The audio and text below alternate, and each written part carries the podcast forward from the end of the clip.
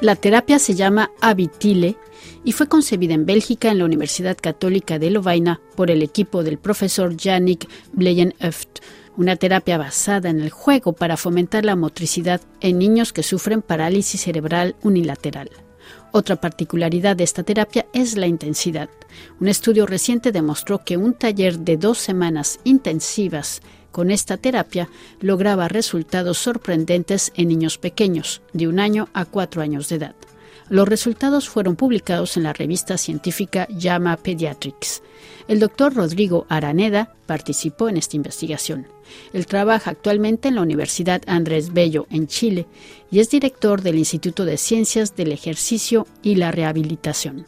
Este estudio, que estudio es parte de un proyecto más grande que se llama el proyecto, el proyecto CAP.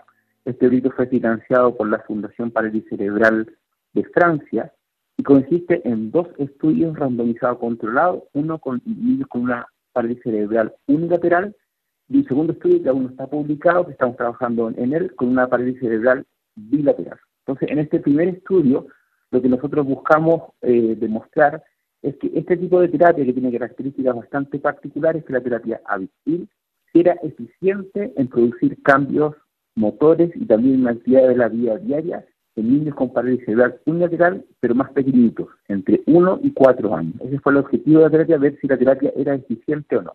Y las características que tiene esta terapia que es una terapia de tipo intensiva, es decir, que nosotros hacemos una gran cantidad de horas, una gran cantidad de repeticiones de movimiento en un periodo corto de tiempo. En este caso hicimos 50 horas de terapia en 10 días, es decir, en dos semanas de lunes a, viernes. Y lo que nosotros proponemos es que eso es mucho más eficiente que lo que se hace normalmente y en este estudio lo comparamos con las actividades que el niño hace normalmente en la vida diaria. Porque un niño con parálisis cerebral unilateral pequeño tiene una cantidad de movimiento, una cantidad de tiempo de movimiento durante el día de 50 horas. Entonces nosotros comparamos de 5 horas al día, el resto del día come, duerme. Entonces nosotros comparamos 5 horas de terapia, que es de, un punto de vista es un aprendizaje estructurado, con lo que el niño hace normalmente durante el día, que es cuando se está estimulando. Y lo que nosotros demostramos finalmente en este estudio es que esta terapia es muy eficiente, tuvo resultados muy positivos, muy por sobre lo que se había visto en otras intervenciones en niños con esta misma edad.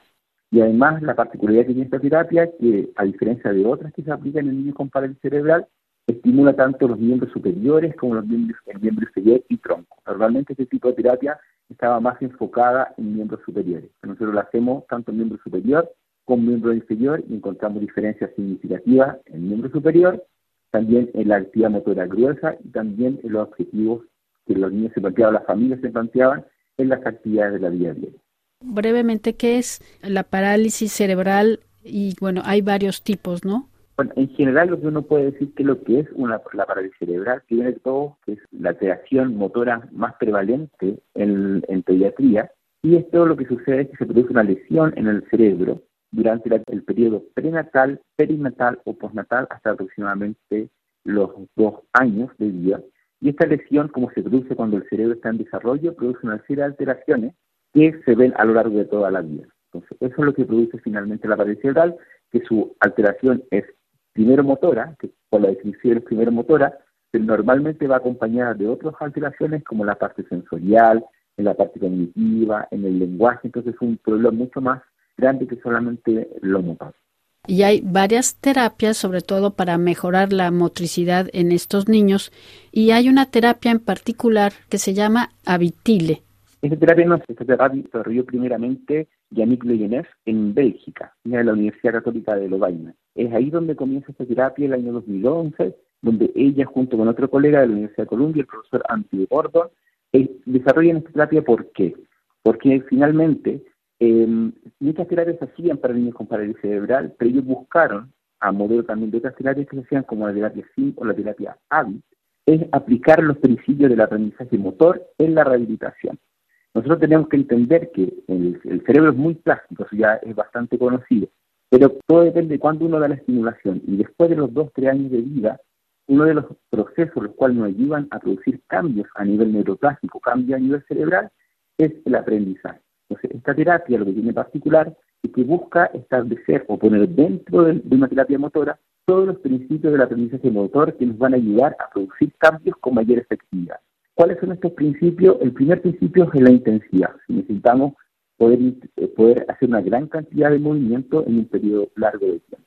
El segundo, periodo, el segundo principio importante es que nosotros siempre aumentamos la dificultad. A pesar de que la terapia se basa en el juego, siempre la terapia va a tratar de el niño aumente la dificultad de la tarea que estamos presentando. El tercer objetivo es que tiene que estar la motivación presente.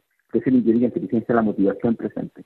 Es decir, que tienen que ser, por eso lo hacemos en base al juego, porque tiene que ser estimulante para el niño, para que él, para que él entienda que tiene un objetivo, que está, haciendo un juego y de esa forma va desarrollando las diferentes habilidades motoras. El cuarto ingrediente que nosotros lo aplicamos la terapia, que si bien no es un principio directo de la aprendizaje motor, es que lo hacemos en base a objetivos funcionales. ¿A qué nos referimos con esto? Son objetivos o tareas que el niño quiere hacer en la vida diaria. Por ejemplo, un niño puede querer comenzar a andar en bicicleta. Entonces, eso es lo que él quiere hacer y nosotros lo que hacemos, hacemos todo el camino de las habilidades motoras para que finalmente logre este objetivo. ¿Qué es lo que ganamos con esto? Primero la motivación, porque es algo que él quiere hacer. Y lo segundo, que todas estas habilidades motoras que vamos ganando para lograr este objetivo, las va a mantener el tiempo. ¿Por qué? Porque va a continuar utilizando el objetivo que ganó, por ejemplo, andar en, bicicleta. Y después, muy importante, que esas terapias se denominan, entre comillas. ¿Por qué? Porque se basan en el movimiento voluntario como un objetivo. Es decir, nosotros nos guiamos en el movimiento, sino que lo que buscamos es dar los estímulos para que el niño encuentre su propia estrategia para poder desarrollar el movimiento que quiere desarrollar. Sería un poco de manera general en qué consiste. Ahora, ¿cómo se desarrolla? Se desarrolla en una especie de campamento de verano, podríamos decir, donde el niño viene al lugar donde se hace la terapia, generalmente en un lugar adaptado de manera lúdica, es decir, con componentes que sean muy atrayentes para el niño, y lo que hacemos es hacer un periodo largo, por ejemplo, en este estudio fueron cinco horas diarias de terapia desde la mañana, hacíamos tres horas en la, mañana, después tenía un periodo de siesta, donde el niño estaba con su familia, dormía, descansaba, y después hacíamos dos horas más de terapia en la tarde.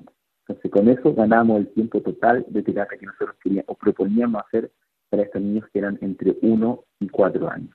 Después, esto se va a hacer un de objetivos funcionales, es decir, cada familia con el niño proponían o veíamos cuál era el objetivo más necesario en su actividad la vida diaria y eso se proponían como el centro para poder desarrollar esta terapia. Ese es un poco el, el, tema general de la terapia. T'as déjà le 1 et le 2 Wouhou Pousse, pousse Pousse Vas-y, vas-y, vas-y. Ouais. Bravo Super. Entonces, básicamente, si pudiéramos esquematizar es, por un lado, este juego, esta motivación, estos objetivos, o un poco también el aumentar un poco el reto. Y por otro, la cadencia, o sea, como que ustedes lo que descubrieron es que hacerlo, digamos, de manera intensiva durante dos semanas, pero muchas horas, encontraron que el niño va a mejorar más, va a evolucionar. Esta terapia se había desarrollado, como bien lo decía, el equipo del que trabajaba también antes de venir a Chile, en Bélgica. Esta terapia se desarrolló desde el 2011 y ya lo habíamos demostrado con algunos estudios en niños en edad escolar. Pero el desafío en este estudio, que es lo que es diferente, es que logramos adaptar los mismos componentes que veíamos en los niños más grandes, lo logramos adaptar a una edad menor, donde, como podemos entender, es mucho más difícil hablar de este principio de objetivos, o hablar de este principio que es lúdico, mantener por esta cantidad de horas la atención y mantener al niño haciendo diferentes actividades con, las características que ya, les que ya les mencionaba, eso fue trascendental porque no existía hasta ese momento una terapia que demostrara esta efectividad y que involucrara tanto los miembros superiores como los miembros inferiores. Y para terminar, doctor, ¿es que esta terapia habitil podría extenderse a varios países? Sí, esta terapia con los niños más grandes se ha hecho en diferentes países. Este proyecto, este, este estudio que presentamos, se hizo en, Bélgica, en Francia y en Italia, pero también la terapia, la terapia se, ha, realizado para niños en edad escolar en Estados Unidos, también se ha desarrollado en Australia, en África, se ha desarrollado en Benín, también hemos realizado un proyecto allá y actualmente yo estoy en Chile, que llegué el año 2022, y estoy empezando a desarrollar, a hacer este tipo de campamentos con otras preguntas científicas en Chile y ojalá poder extender a todos los países de Latinoamérica para que se conozca y mostrar cómo uno puede hacer una terapia que haga evolucionar mucho mejor a los niños con parálisis cerebral. Porque es bueno, esto implica eh, capacitación de personal, cierto tipo de equipos y un espacio, ¿no? Porque es como si fuera una especie de gimnasio, ¿no? Donde el niño va a poder hacer todo este tipo de ejercicios. Exactamente, o sea, más que ejercicios son, desde el punto de vista del niño son juegos. Pero desde el punto de vista del terapeuta que está hacia el otro lado tiene que estar pensando cómo ir adaptando los juegos para los objetivos que vamos planteando día a día para que el niño pueda evolucionar. Claro, y como usted dice muy bien, esto debería involucrar que los profesionales se fueran formando porque algo que es muy preciso en esta terapia hay que ser, hay que tener como un ojo clínico para poder cambiar rápidamente cuando logramos un nivel, poder aumentar al nivel superior. ¿Por qué esto es tan importante? Porque la evidencia en, la plasticidad cerebral, tanto en modelos animales como en modelos humanos, nos ha demostrado que cuando nosotros hacemos algo que es muy fácil, la verdad es muy poco lo que cambia el cerebro. Necesitamos este concepto de que aumente la dificultad y que tenga un objetivo para poder lograr y producir estos cambios. Por eso es tan importante estas terapias se, se desarrollen, pero se hagan bien. Porque no es solamente jugar con el niño, sino que tiene que tener todos estos componentes, por eso es muy necesario la formación de profesionales en este tipo de terapia. Sí, porque hay algunos testimonios de padres de familia que dicen que después de este de esta estancia intensiva. O campamento. Este, campamento puede ser. Exacto, este campamento de, de, de, con esta terapia, el niño pues aprendió muy rápido a sentarse o a caminar o a, hacer ciertos eh, movimientos que antes no podía hacer.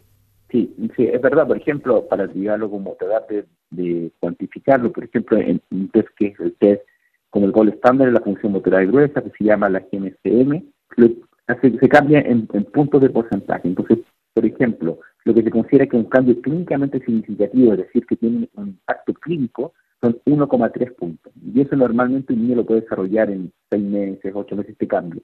Nosotros logramos en estas dos semanas 5,8 puntos de diferencia en, este test en particular. Por ejemplo, lo mismo lo vemos en otro test que evaluamos más bien la, la actividad manual.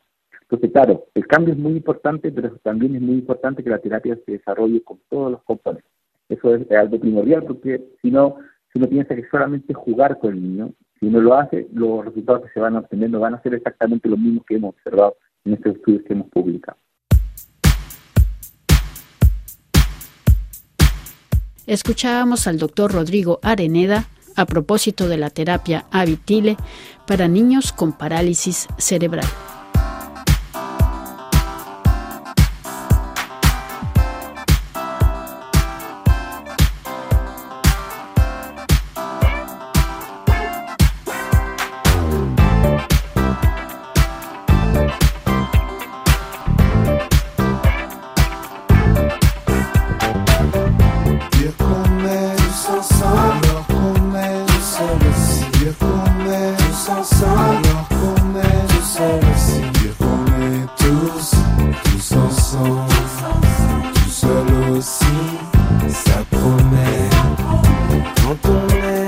ça, ça, ça, ça, c'est sûr quand on est tout ça, ça, ça, ça, c'est sûr quand on est tous, tout ça sent la vie plus douce, tous ensemble.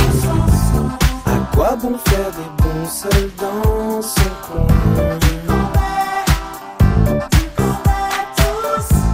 À quoi bon tout seul alors qu'on est plein?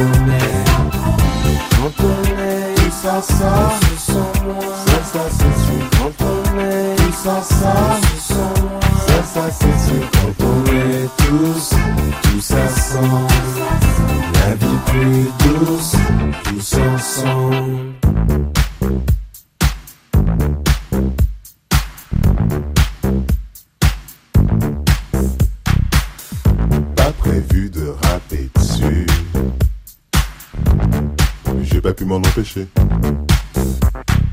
Je n'ai pas prévu de rapper plus. Ça, je peux bien m'en empêcher. H.I.P. m'a chopé. Je me suis mis à rapper. H.I.P. a chopé. Je me suis remis à choper.